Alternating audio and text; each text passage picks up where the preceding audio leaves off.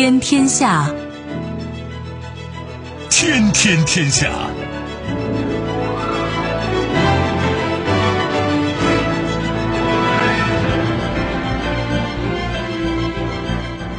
历史穿行者，新闻摆渡人。听众朋友，大家好，您正在关注收听的是《天天天下》节目，我是夏萌，和我一起陪伴各位的还有本节目评论员重阳。世界纷繁复杂，新闻随时发生。今天的节目您将听到：终有今日，字节跳动正式起诉特朗普及美国政府，并准备美国业务的关停预案，意味深长。俄罗斯外长拉夫罗夫宣称，俄罗斯准备与中方和华为开展武器合作。别有用心，美国将邀塞尔维亚总统与科索沃总理同日访问，意图促进和谈。不堪一击，美国国防部组织空战比赛，AI 五比零大胜人类飞行员。稍后我们会一一道来。收听我们的节目，您可以使用传统的收音机，也可以使用手机。欢迎使用计时客户端，也可以选择蜻蜓 FM、喜马拉雅 FM、今日头条或者是企鹅 FM，搜索“天天天下”就可以收听我们的节目以及其他相关内容。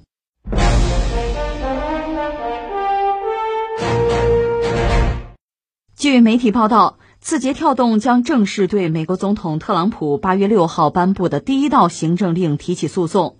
字节跳动也向媒体确认了起诉事宜。同时，TikTok 正在做最坏的打算，以确保即使这款应用在美国被关停，其员工也能继续获得报酬。这说明字节跳动在起诉美国政府的同时，也在积极准备关停预案。字节跳动方面表示称。近一年来，我们怀着真诚的态度，寻求跟美国政府沟通，针对他们所提出的顾虑提供解决方案。但美国政府罔顾事实，不遵循正当法律程序，甚至试图强行介入商业公司谈判。为确保法治不被摒弃，确保公司和用户获得公正的对待，我们将通过诉讼维护权益。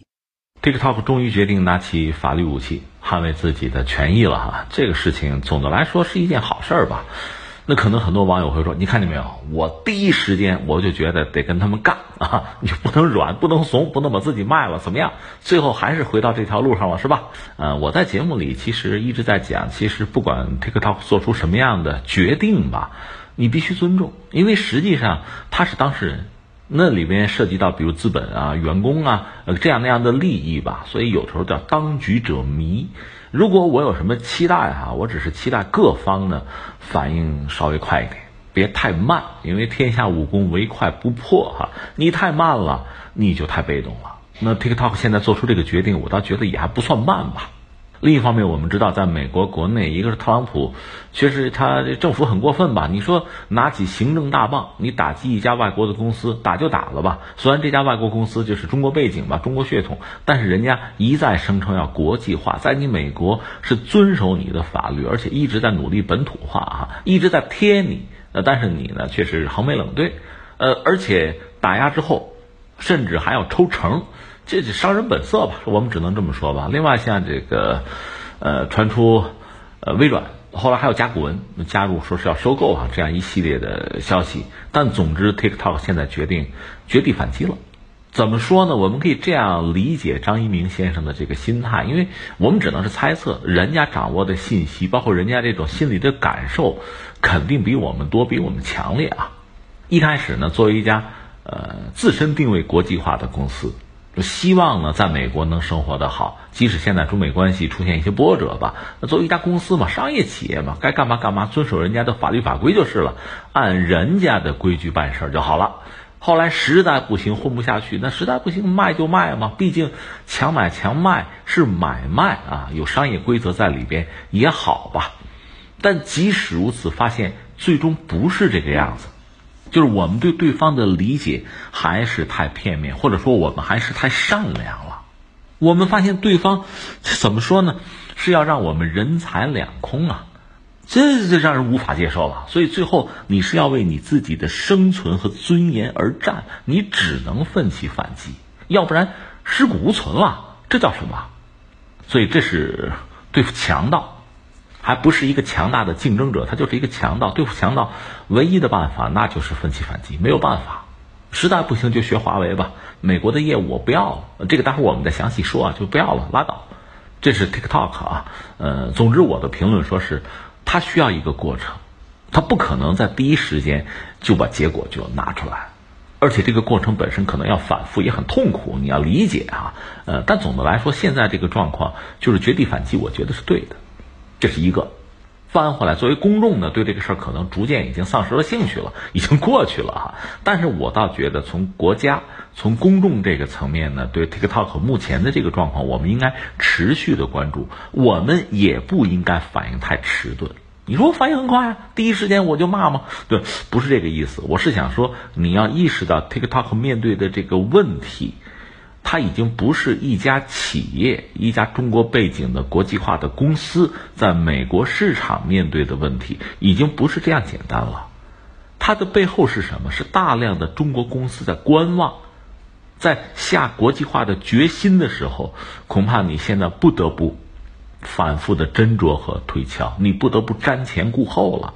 那 TikTok 它的命运，实际上对很多中国企业走出去。对我们未来就是商业逻辑的发展趋势都会产生这样那样的影响。如果它一败涂地，包括华为如果一败涂地，那对我们的打击是双重的，一个是经济上的损失，一个是精神上的信心上的损失啊。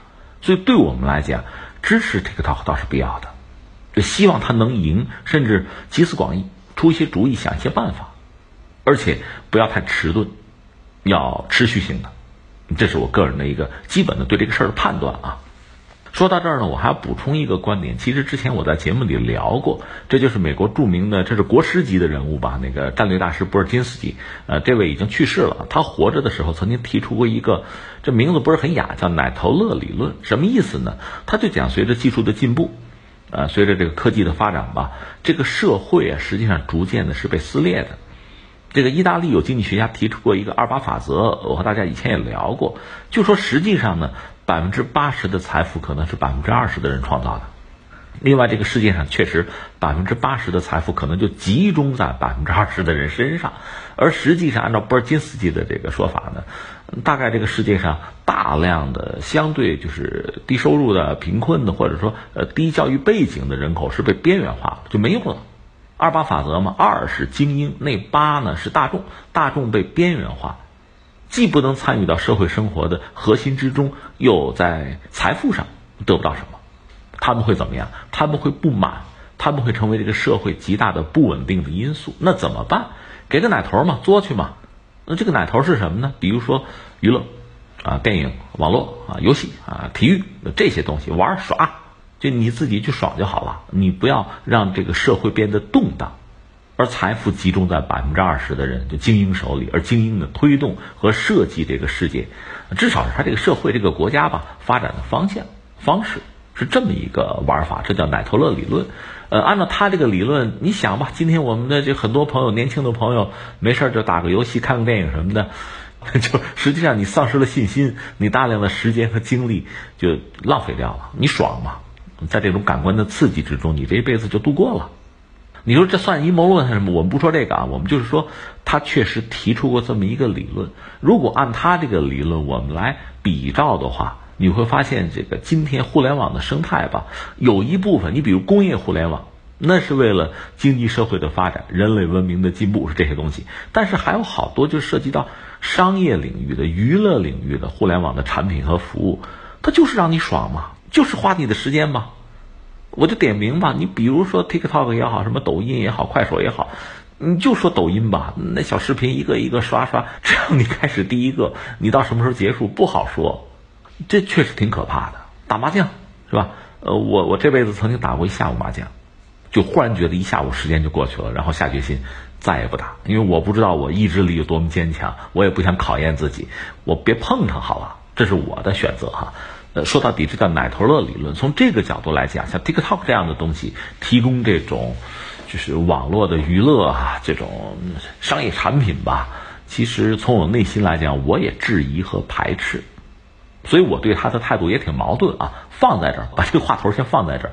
那刚才我们讲了，那希望大家反应都快一点，不管 TikTok 还是中国的政府，还是中国的公众啊，就整个社会对这个事儿要敏感，要关注。你不要简单的把它看作是张一鸣有钱人开公司活该，不是这个概念。他对整个中国的企业、中国企业的生态、中国企业走出去的整个的这个趋势，都是一个标志性的事件，一个代表性的一个场景吧。另外就是说，对他们的这个产品，我本人其实也有抵触和警惕在啊，所以我觉得我也很矛盾啊。把这事放在这儿，下面我要再说是什么呢？但是不管怎么说，不管你喜不喜欢，你得承认这种网络的娱乐化的、商业化的这个潮流是在的。我记得上个世纪九十年代那阵儿，我还做财经节目哈，不到两千年啊，就两千年左右吧。我曾经去接触过一些呃国内的经济学家，曾经有一位就是海归吧，从美国回来的一位啊，嗯，他说话已经不是说普通话这个样子，但是他就是有一个敏锐的发现是什么呢？他在北京啊，他说北京有大量的网吧，这个比美国就是网络的普及啊还要好。但是他进网吧一看，大家不是做商业、做商务，更多的就是社交聊天儿。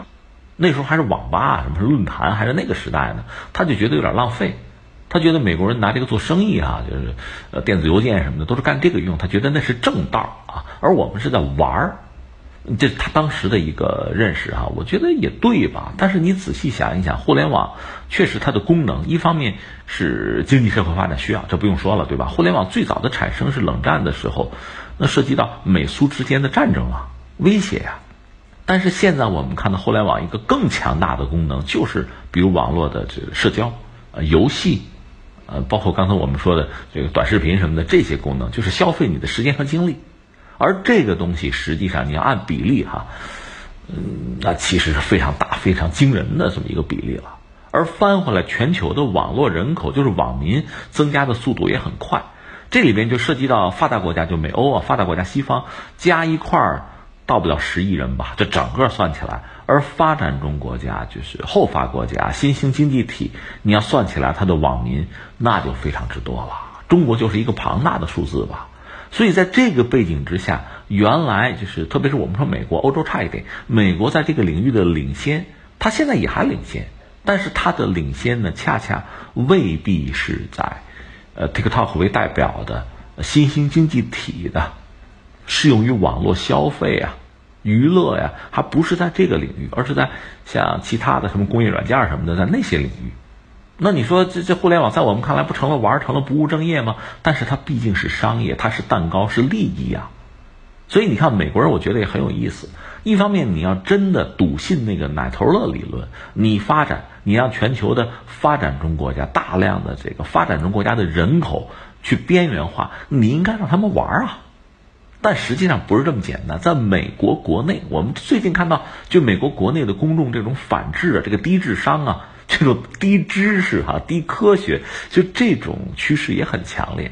他们也是 TikTok 的玩家，也是这个客户啊，很有意思。他确实，国内这个社会也在分裂，在撕裂，这就是布尔金斯基那个想法嘛，二八法则嘛。所以你应该感谢 TikTok 呀，你应该好好的利用它呀，但是不是？有人说，就因为 TikTok 是中国背景嘛，呃，我个人以为哈，呃，有这个因素。这话对也不全对，因为特朗普把中国置于就美国的一个战略竞争对手，就 Number One 哈，就是头号的战略竞争对手这么一个角色，他会打压中国的企业。但是你看，在历史上，欧洲也好，日本也好，只要你的企业，计算机也好，汽车也好，钢铁、纺织品也好，只要你超越美国。对美国形成压力，就抢食了美国企业的蛋糕，他们就会出手的。从这个角度讲，人家也不只是针对中国人，只不过你现在做得好，换日本人他也不会客气的，一样的。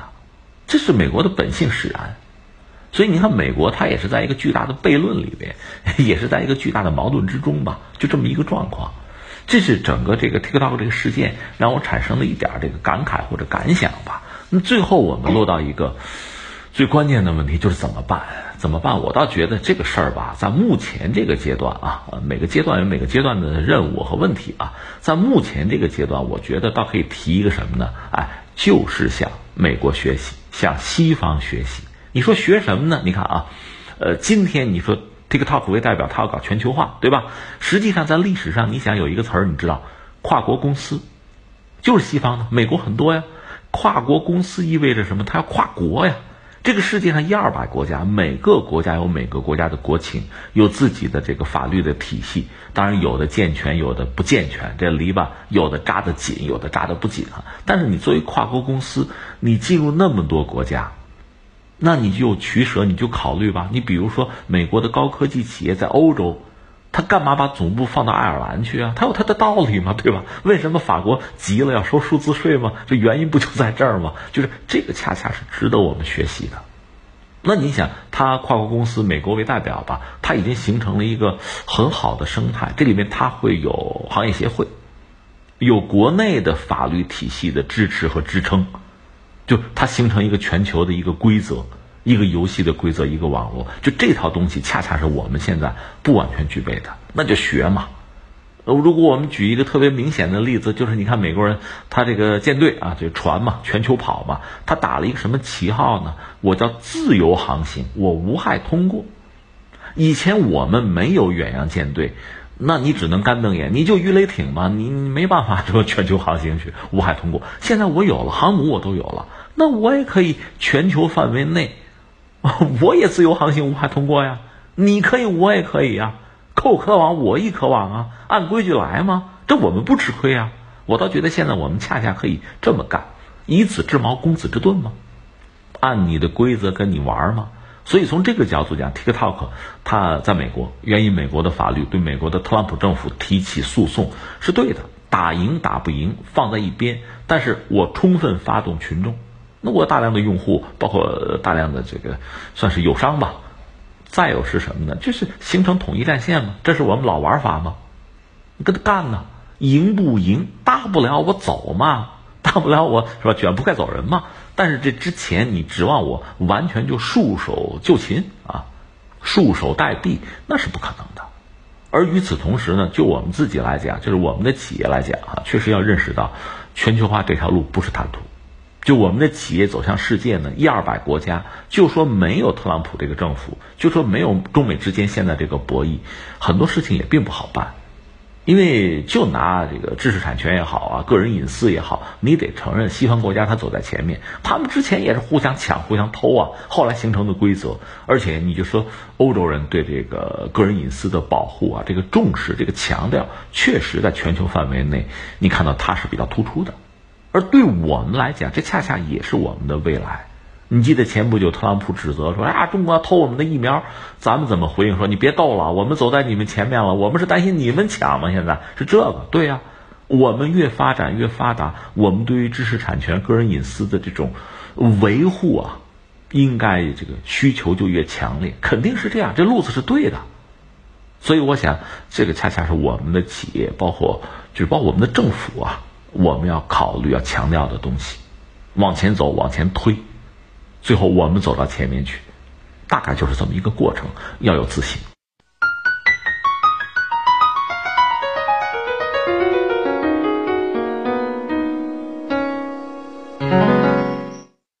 俄罗斯外长拉夫罗夫日前在一个年轻人教育论坛上宣布，俄罗斯准备与中方以及中国电信巨头华为在 5G 技术方面开展合作。拉夫罗夫讲话中保证，在相关问题上，莫斯科不会效仿美国。拉夫罗夫强调称：“我们没有美国那样的习惯和传统，相反的，俄罗斯有兴趣与其他国家互动，共同创造，并将现代技术引入实际生活。”这条新闻当然很有意思了，应该说为中国、为华为感到高兴。就是俄罗斯，你拉夫罗夫是一个官方人物吧，而且他这个身份又很特殊，所以他的表态代表俄罗斯官方，就这个国家做出了一个选择，一个抉择。实际上，我们用通俗点讲，就站队嘛，站中国的五 G，中国的华为，站到中国这一边。那所以说，这当然是一个好消息了。只不过，如果这条新闻我们只是做出这样的解读，这么一种情绪化的判断，是不是就过于简单了？我们可以再深入一点。我觉得有这样几个方向值得我们去思考，或者说认真的去。考虑啊，你看一个方向是什么呢？我就想起台湾这个红海集团的领导人曾经有一个判断，说未来啊，因为半导体这个领域确实是在全球范围内是一个非常独特的、竞争很激烈的舞台啊。他从这个角度切入，他认为将来可能这个世界就会分成两个圈子嘛。这两个圈子，一个就是他从他那个角度讲就是中国大陆，另一个就是美国，就是两个不同的体系。就在半导体这个领域啊，就是高精尖技术啊，两个不同的体制。那实际上你就不得不选择站队，就很多经济体、很多国家和地区，你用谁的，你用谁的标准，进入谁的体系和体制，那就站队了。这个判断，我认为你不能说不对。目前我们看到恰恰是这么一个状况。呃，美国为首吧，五眼联盟，如果再扩大一点，它的一些传统的西方盟友吧，主动被动的不得不选择跟着美国人走。美国自己在武器这个领域是乏善可陈的，那就是整合西方的一些企业，比如说什么爱立信、诺基亚，让他们大行其道。就是美国政府、特朗普政府会扶持这一切，让自己的这个朋友圈用这个东西，一定要排除中国的华为啊、中兴啊，就中国的技术出去。那相形之下，不是美国的盟友。不是西方的核心的成员，或者说在西方这个圈子里和美国矛盾日益突出，也不被美国待见，甚至彼此之间也有各种各样的斗争和博弈。那这些国家、这些经济体怎么办？那你可以有其他的选择。而在这个世界上，能够做这个事情的又不多，华为又是其中很独特的，或者说很具代表性的非美国、非西方的一个选项，你怎么办？从俄罗斯这个角度讲，他是坚定不移的站了华为，对吧？就我们现在看到的这个局面，所以在未来一个阶段，就所谓中美科技脱钩嘛，这个可能局部会成为现实。特别在高科技领域，一旦在某些领域美国的所谓高科技优势不存在，脱钩也就没有实际的意义了。就美国现在首先要脱的呢，是在高科技领域，它防止中国呃追上。用他的话来讲呢，就是中国得到它的技术。那从我们这个角度讲，他们的很多说法我们是不认同，是嗤之以鼻的啊。只是从他那个角度来讲。另外呢，还有很多所谓低技术产品、劳动密集型产品，美国当然希望能够找到替代中国的一个角色。我们以前也点过这个角色，可能包括谁呢？我们身边印度、呃越南，或者再稍远一点土耳其，美国旁边有个墨西哥。除了这几个国家以外，我们也想不到还有谁能替代中国的角色。而这几家能不能替代中国，我们也只能呵呵了。你信你就去做吧，你试一试看吧，对吧？祝你好运吧，就这么一个状况。这是美国的做法，而这个做法本身可能会带来一系列的影响吧。就刚才我们讲脱钩，呃，两个体制就两个并行的，在科技领域啊，特别是它涉及到很多。规则性的东西、标准性的东西、制度性的东西，那恐怕就是平行世界、并行不悖这么两个圈子。当然也会有人想，能不能跨界做跨界的生意，想左右逢源，那就另说了啊。但是这个格局，因为俄罗斯现在明确的选择了中国的华为啊、五 G，是不是就让我们看到这个格局似乎就更清楚？你比如英国也没有办法，呃，蓬佩奥把刀架在脖子上，那这个约翰逊说：“那那我跟你走吧。”但是呢，在时间时线上。他也留了一个心眼儿，那万一美国大选特朗普败选呢？万一拜登上台呢？那格局可能就变了，对吧？但是总的来说，现在我们看到，就目前啊，此时此地，俄罗斯的这个选择，让刚才我们说的，就是平行世界的这种玩法，似乎是就更清晰的呈现在我们的面前。这是一个我们要说的啊。第二个我们要说什么呢？从俄罗斯这个角度来讲，俄罗斯是一个大国。即使它衰落了，它毕竟是一个大国，大国心态，一个大国的架子，大国的传统，大国的思维还在的。对俄罗斯来讲，你看，第一个，五 G 是不可回避的。其实对欧洲人来讲也是这样，但是五 G 自己又插不上手，是落后的，所以你只能在美国的那个圈子和中国这个圈子选。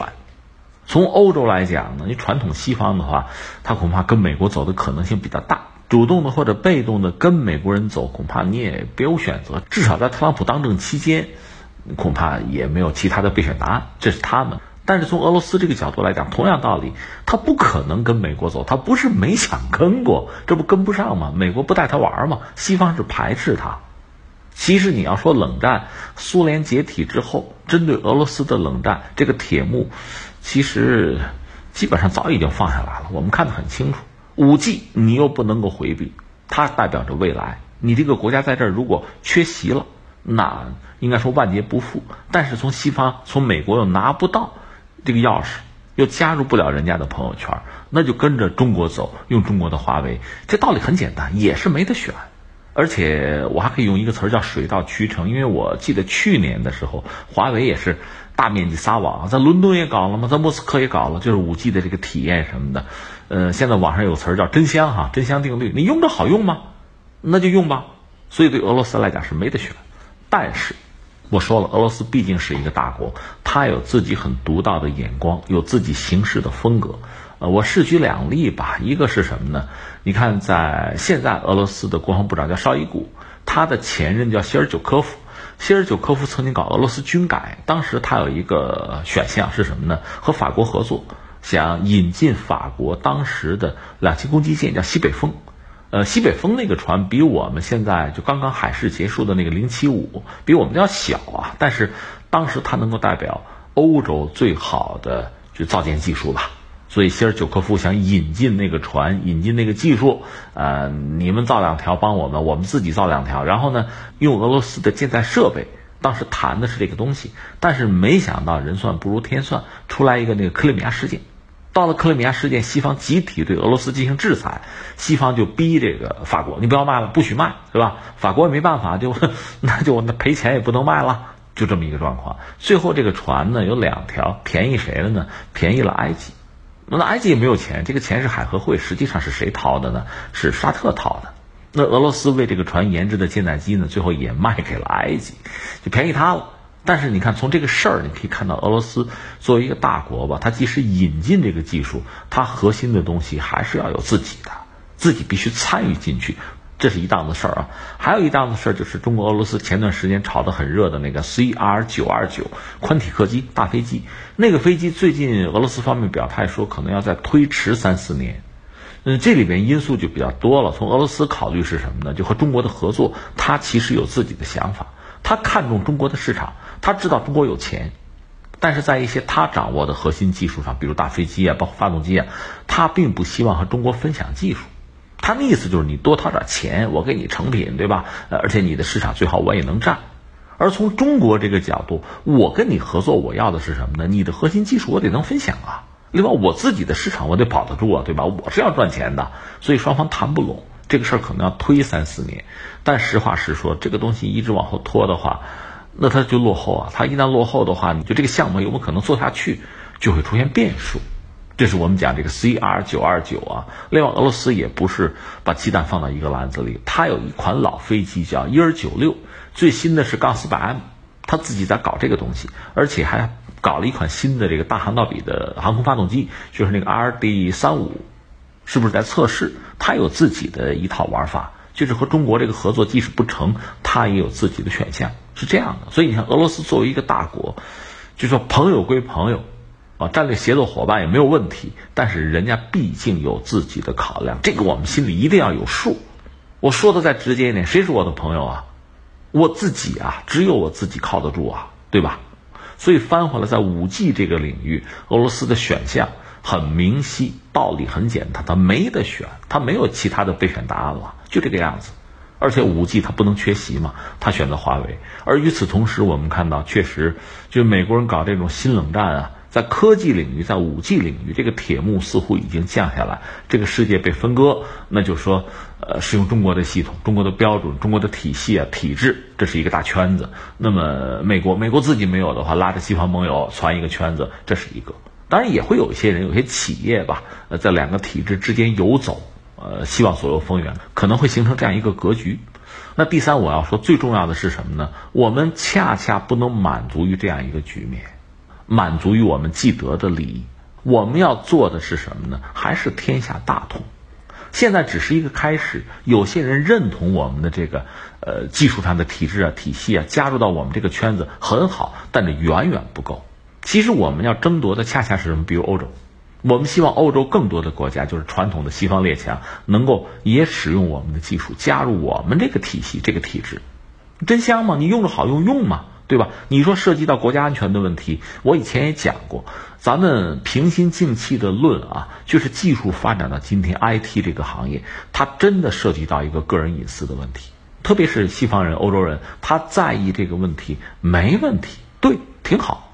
我还在意呢，我用你的产品我也担心呢。那这个时候最好的办法怎么办？坐下来谈嘛，拿出一套共同的、大家认可的标准嘛，这是该做的。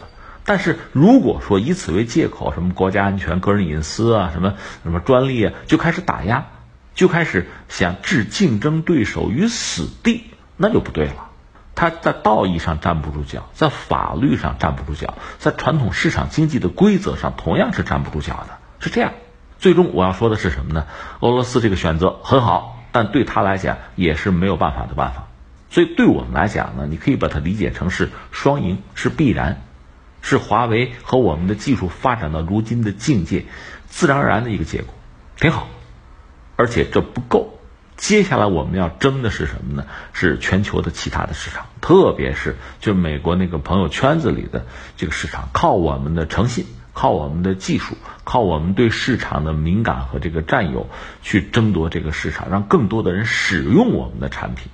我们不能满足于所谓的平行世界，是吧？什么冷战思维，你一个圈子，我一个圈子。我们要的是整个世界市场，谁的好，谁为消费者、为自己的用户提供更好的产品和服务，那就应该是谁的。这个东西从亚当·斯密那时代就已经开始了，这还是西方人搞出来的东西。我们认同，我们拥护，我们就用这套东西，要整个在世界上大行其道，这是我们要做的。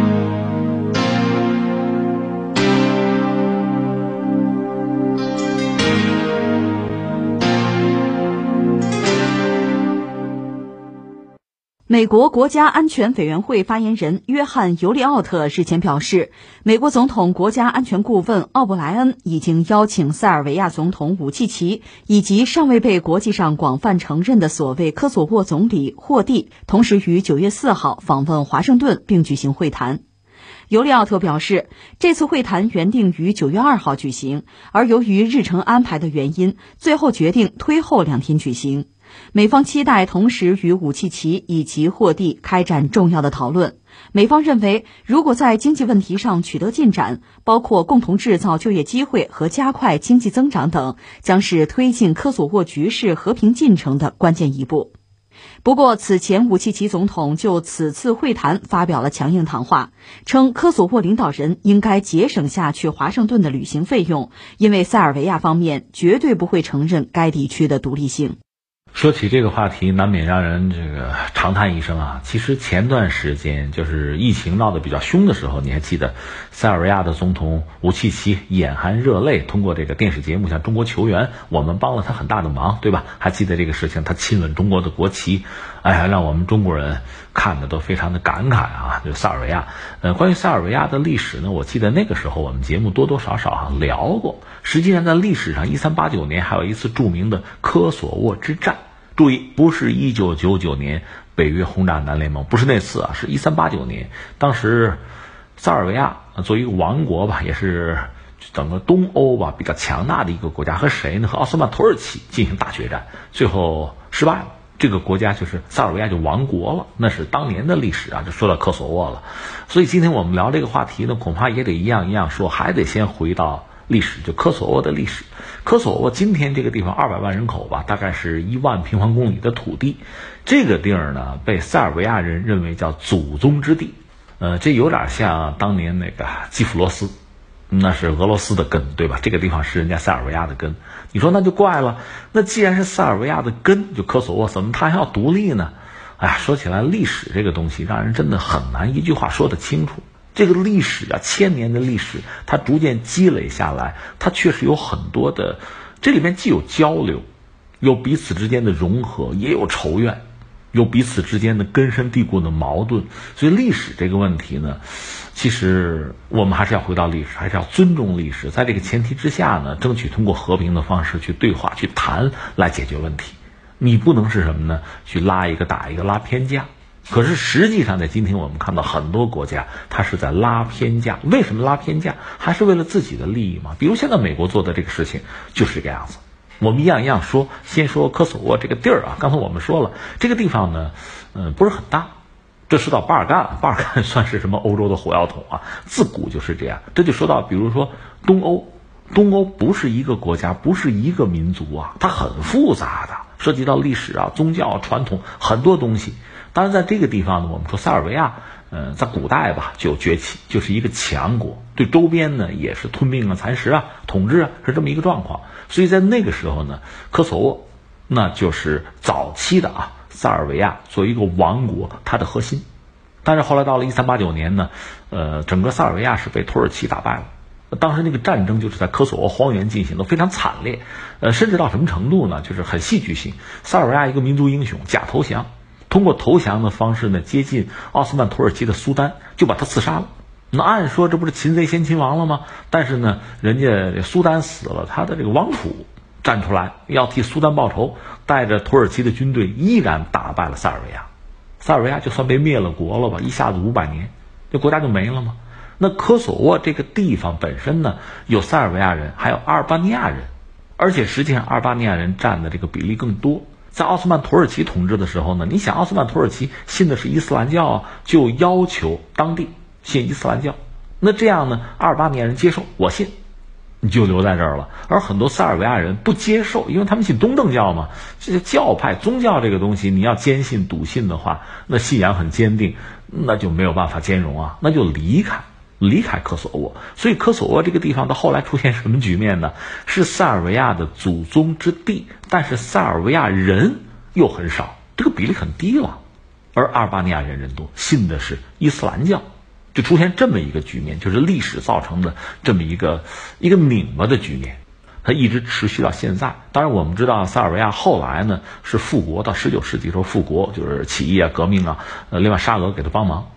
呃，复国之后又搞了南斯拉夫王国，把周边一些国家凑到一起，南斯拉夫王国。后来又遭到纳粹的入侵，然后呢，民族英雄铁托啊又反抗纳粹。后来在二战结束以后呢，建立了一个南斯拉夫，这是一个社会主义联邦共和国，有一点像苏联，它是几个加盟共和国凑到一起。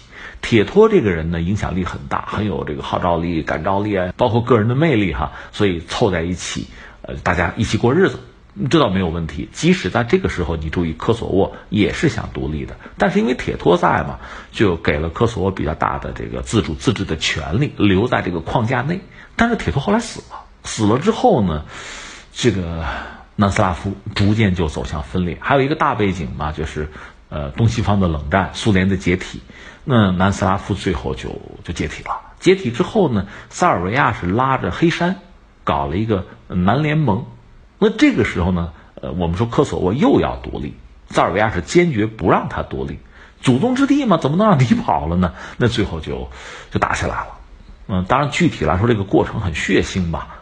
后来西方又介入，又干预。这一九九九年南联盟之战打到最后，南联盟也解体了，黑山也独立了，塞尔维亚就老哥一个，自己过日子。今天的塞尔维亚，但是你说科索沃承不承认他独立？我坚决不能承认啊！这是塞尔维亚这个态度。全世界我们说二百国家得有一半承认科索沃独立，另一半不承认。嗯，特别是西方肯定是承认的。那么像俄罗斯、中国啊、塞尔维亚他们是不承认的，是这么一个状况。而且从欧洲来讲呢，就是欧盟说你塞尔维亚你承认它独立，然后我让你加入欧盟。塞尔维亚说我不能承认，对吧？承认我成什么了？其实你想也是这个样子。我们刚才说整个你说东欧它并不是一个国家一个民族，塞尔维亚本身作为一个国家，就算作为一个民族吧，它里面有不同的声音、不同的派别。你比如拿武契奇这个人来讲，他是相对温和派一个人，他不是极端的民族主义。实际上，呃，南斯拉夫本身是一个原来算是一个社会主义国家吧。这个社会主义接近苏联那个体制，但是和苏联又有差别。你像武契奇这个人呢，他实际上你可以说他就是反对苏联或者原来铁托那个体制，但另一方面呢，他也不是一个民族主义者。可是他要维持自己这个国家正常的运转，也要有自己国家和民族的尊严和独立嘛。他是这样一个人。但是呢，这个国家里也有一些极端的民族主义者，那就是反西方了。其实整个塞尔维亚本身呢，对西方的态度其实很矛盾，因为你本身就在欧洲，而且呢，国家经济不是很发达。一旦加入欧盟会好一些，但是加入欧盟，人家提出来那个条件，你又是万难接受，是确实很矛盾。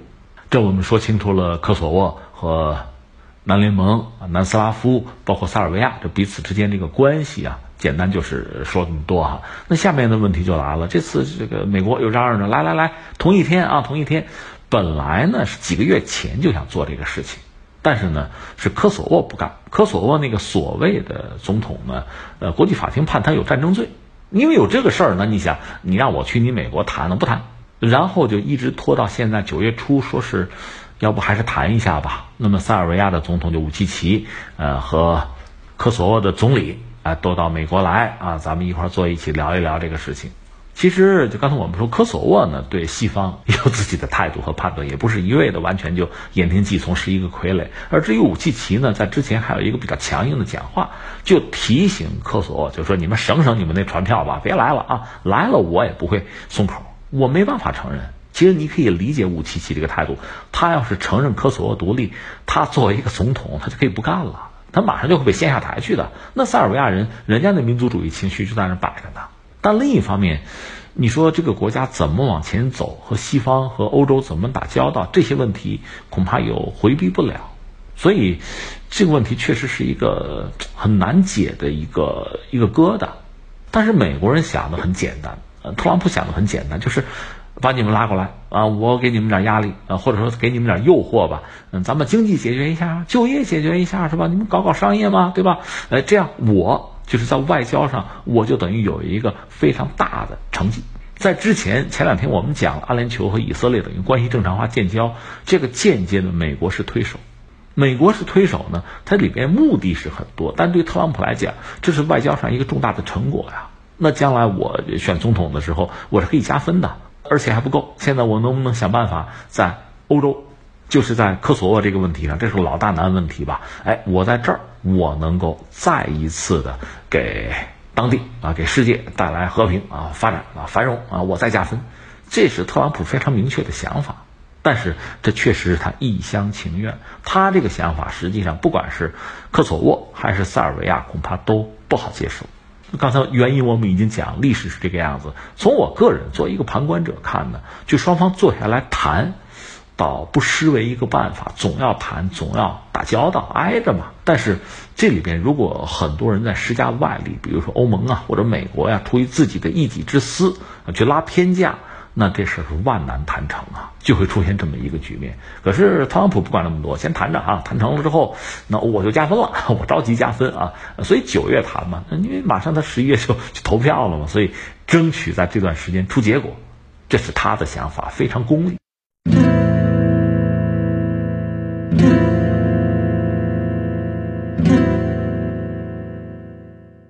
AI 空战到底有多强？八月二十号，美国国防部计划局举办的模拟空战终极挑战赛落下帷幕。AI 飞行员以五比零的压倒性优势，轻松战胜人类选手。对于这一结果，ACE 计划的负责人表示，未来这位 AI 飞行员将集成到现实小型战斗机中，与人类一起并肩作战。据了解，这位 AI 飞行员来自苍鹭系统公司。他在与其他 AI 虚拟飞行员的对抗赛当中脱颖而出，才获得了和资深空战飞行员的对战的机会。这个消息总的来说还是让人觉得很震撼。虽然就我个人来说，我认为这一天迟早会来，或者说他早就应该来。为什么这么讲？待会儿我再解释啊。呃，咱们就事论事，先说这个事儿吧。这是美国军方搞的一个，就持续三天的一个。大比拼啊！你看，呃，第一天是初赛，第二天是半决赛，第三天是人和人工智能的最终对决。它是有八支队伍，这八支队伍呢，就是美国的一些高科技公司吧。其中我看了看，有些很著名了，但最著名的就是洛克希德马丁公司了。这我们都知道，现在它也是一个真正的军火巨头啊。呃，八支队，它首先是有一个入门级的初赛，是由那个约翰霍普金斯大学，他们是等于说是搞了个门槛儿吧。有一个所谓 AI 特工，这八支队伍先和他练一把，当然都胜出了。然后呢，半决赛这八支队伍彼此之间进行比拼，最后胜出的那个在第三天和人类飞行员呢进行比赛。因为考虑到现在疫情的原因嘛，他们都是在线上进行的，而且做了直播。这个实话实说，我也没有来得及再去找更多的资料。但这个事儿不出乎人的意料，就是最后呢，机器打败了人。就如同之前，什么国际象棋啊，啊，什么围棋啊、德州扑克啊、麻将啊，人工智能最终都打败了人一样，而且它用的都是那种这个。深度增强学习都是这样一个路径吧？就 AI 啊，人工智能最后完成了对人类飞行员的就彻底的碾压，是五比零，就人没有取胜的机会。你看，你还记得那个李世石，就是韩国的那个围棋国手李世石和阿尔法狗进行对决的时候，他还曾经赢过一局。那么现在呢？就人类飞行员和 AI 飞行员之间的对决，人根本就没有赢的机会了，完全被灭掉了。这个确实让人就很感慨啊，带有一种很大的这个震撼和冲击力。那第二点呢，我要说的是这个事情，一个呢也没有什么可奇怪的。呃，当然美国空军，我们说还是比较强大的一支空军力量吧，而且它的飞行员呢，总的来说作战素质啊素养还是比较高的。真正说美国的崛起，航空业界的崛起，那还真是二战以后。那真的是八世界之头筹，一骑绝尘，就全球的就航空科技应该说是引领着这个潮流。但即使如此呢，在一系列真正的这个战事之中吧，也未必怎样。你比如在朝鲜战争的时候，就年轻的中国的志愿军飞行员就给他们很好的上了一课吧。到越南战争的时候呢，就越南一些飞行员用很老式的米格十七啊、中国的歼六啊，就对付美国很先进的像什么 F 四、F 幺零五啊，居然都能打赢，还打下来过这个 B 五二轰炸机。后来美国人也是痛定思痛吧，呃，一个是搞了就著名的那个 Top Gun，它等于说是对飞行员要进行培训。另外呢，还出来一个著名的叫博伊德的，嗯，这个人呢，外号叫四十秒博伊德，就是他击落对手用不了四十秒，他搞了一套能量机动理论，用这个来指导空战，而且指导飞机的研发，而且当时美国确实国力比较强嘛，什么 F 十五、F 十六和 F 十八就这样搞出来的，后来又是他们率先搞出来隐身战斗机，就 F 二，现在有 F 三五，而且在全球范围内主要卖给盟友吧，呃，挣钱挣的也不少。而且这一点特别需要强调，就是美国人，你甚至可以说他迷信啊，用迷信这个词儿，就是技术先进的技术，所以他总是希望通过技术的进步，最终碾压对手。而总的来说呢，这个路径也是对的。呃，苏联在二战的时候呢，它很多武器谈不上很先进，但量足够大，通过量的优势抵消或者说淹没了你在质量上的这个优势。那是大规模战争的时候，但二战之后，冷战这个时候没有大规模的世界大战，你靠量的那个优势很难抵消对方比你先进一代两代的那个优势，就是这个状况。那等于说美国人走对路，押对宝了。但是技术进步到今天，最终人本身 要被淘汰了。大家都知道这个吧？就培养一个飞行员，一般说来哈，说中国也好，外国也好，培养一个就是现代的，比如说这个战斗机飞行员吧，那恐怕。花在他身上的钱，要等同于他的体重那么多的黄金。你这么多钱砸这么多资源培养出来的飞行员打不过机器。这 美国最新的这个这个研究吧，或者说这个空战的模拟，最后给了人们这么一个结论，让很多人恐怕也感到这个大跌眼镜哈。这让我想起前段时间谁啊？那个埃隆·马斯克。就是造特斯拉那个马斯克，他是应邀呢，美国空军协会呢，就是约他一块儿和美国的一个中将，空军中将，还有一帮飞行员聊天，聊了一个小时，所谓炉边谈话。马斯克呢就直言不讳说：“你们过时了，就这种喷气式战斗机，这种空战啊，这你们这个飞行员过时了，完全过时了。那你说未来应该是什么样子？在他的理解就是什么呢？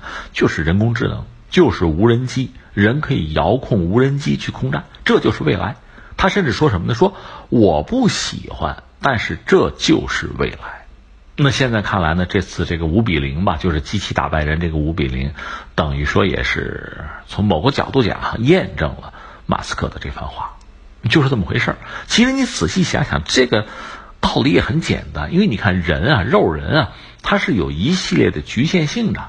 一个，我们就说这个心理上、精神上，我今天情绪不好，我今天没状态。你看看这个奥运会的运动员的比赛，有的人是打球打疯了，有的人就是进入不了状态。你看，这没办法，这是一类哈。另外就是说，我即使能够进入状态，我休息的很好，你毕竟是一个肉人，你的身体是有生理的极限的。你比如做一个飞行员在天上飞，我承担这个过载十个 G、十一个 G，那你十二个行吗？十三个行吗？那还是不行，而且。你你在天上飞，你上厕所吗？对吧？你不能永远在天上啊，这都是人的局限性。而且在一些特定的环境下，空战啊，你又很紧张，呃，有的时候人承受不了。比如说眼前黑市，什么也看不见了，这作为一个人啊，这是正常的。但是你和机器作战的时候，人家完全没有这些顾虑。而且你想，一架战斗机很昂贵啊，上面有非常多的从这个资源到重量啊。都是用于维护这个人的，你得有装甲吧，弹射座椅啊，什么就是氧气系统啊、面罩什么的，所有这一切都是为人服务的，要不然人活不了吗？但是无人机这些东西都不要了，都省掉了，它可以强调机体的结构和灵敏性啊。所以说到底，当技术发展到啊无人机可以真的是进行空战。最终取代人的时候，空战的形式啊，整个什么空军啊、战争啊，都会发生很大的变化。这一天看来已经到来了，这很让人感慨。而且刚才我不是说了吗？也不奇怪。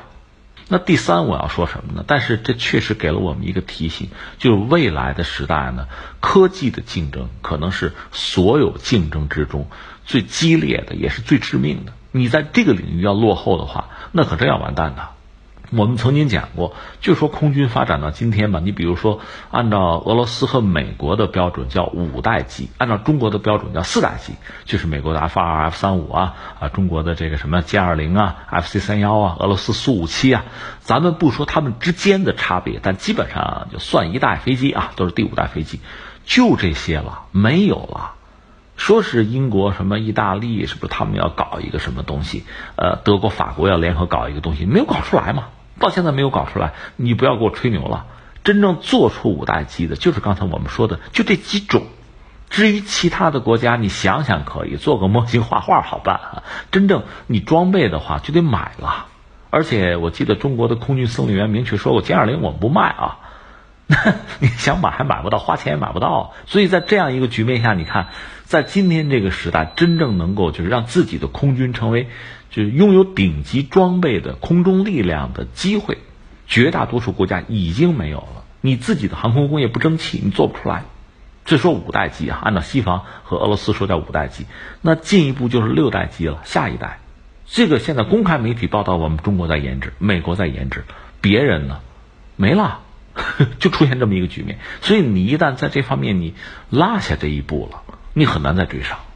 这个是诸多因素的影响吧。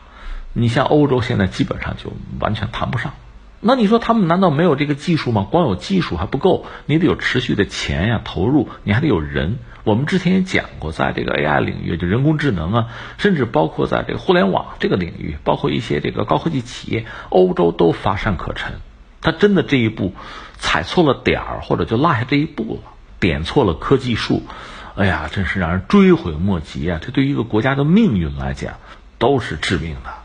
这这让人很感慨了，呃，其实要说这个把高科技的这个因素引入战争呢，美国人早就做过这种尝试。你看，在越南战争的时候，曾经有这么一个段子嘛，呃，真事儿啊，就是呃，越南当时因为热带雨林啊，他后方把军火弹药送到前线去，他通过什么呢？叫胡志明小道，就是在密林里边，有人背肩扛，甚至很多越南的女子做这个事情，就是把弹药就是背到前方。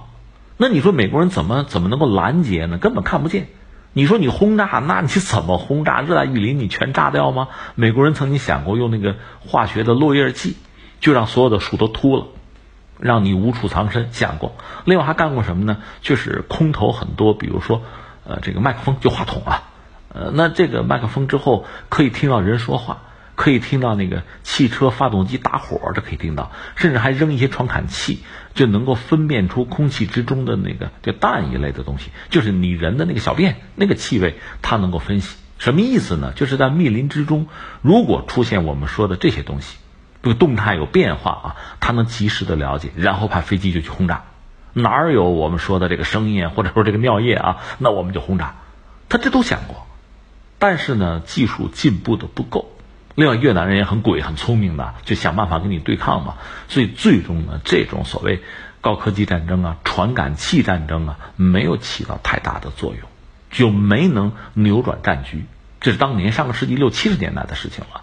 但是如今呢，技术进步到今天这个状况，就 AI 已经打败了人类飞行员。到这个时候，高科技就是在技术上的这种和你的代差、技术上的优势，真正能够对战争的结局产生影响，真正对国家的命运产生影响了。所以，真的说到这儿，我就觉得。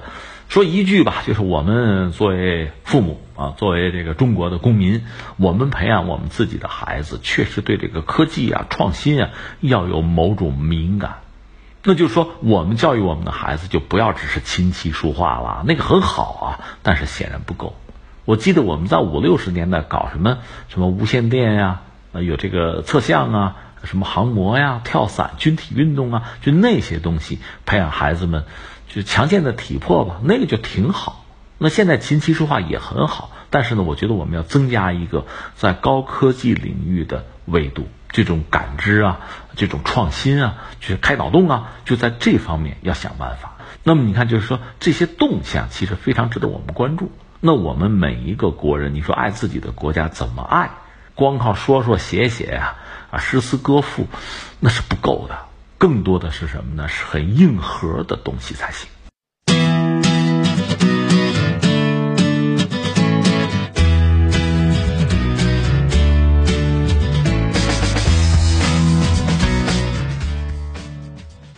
好，听众朋友。以上是今天节目的全部内容。最后还是要提醒您，收听我们的节目，您可以使用传统的收音机，或者是手机，通过计时客户端、蜻蜓 FM、喜马拉雅 FM、今日头条或者是企鹅 FM 搜索“天天天下”，就可以找到我们的节目。我们明天再会。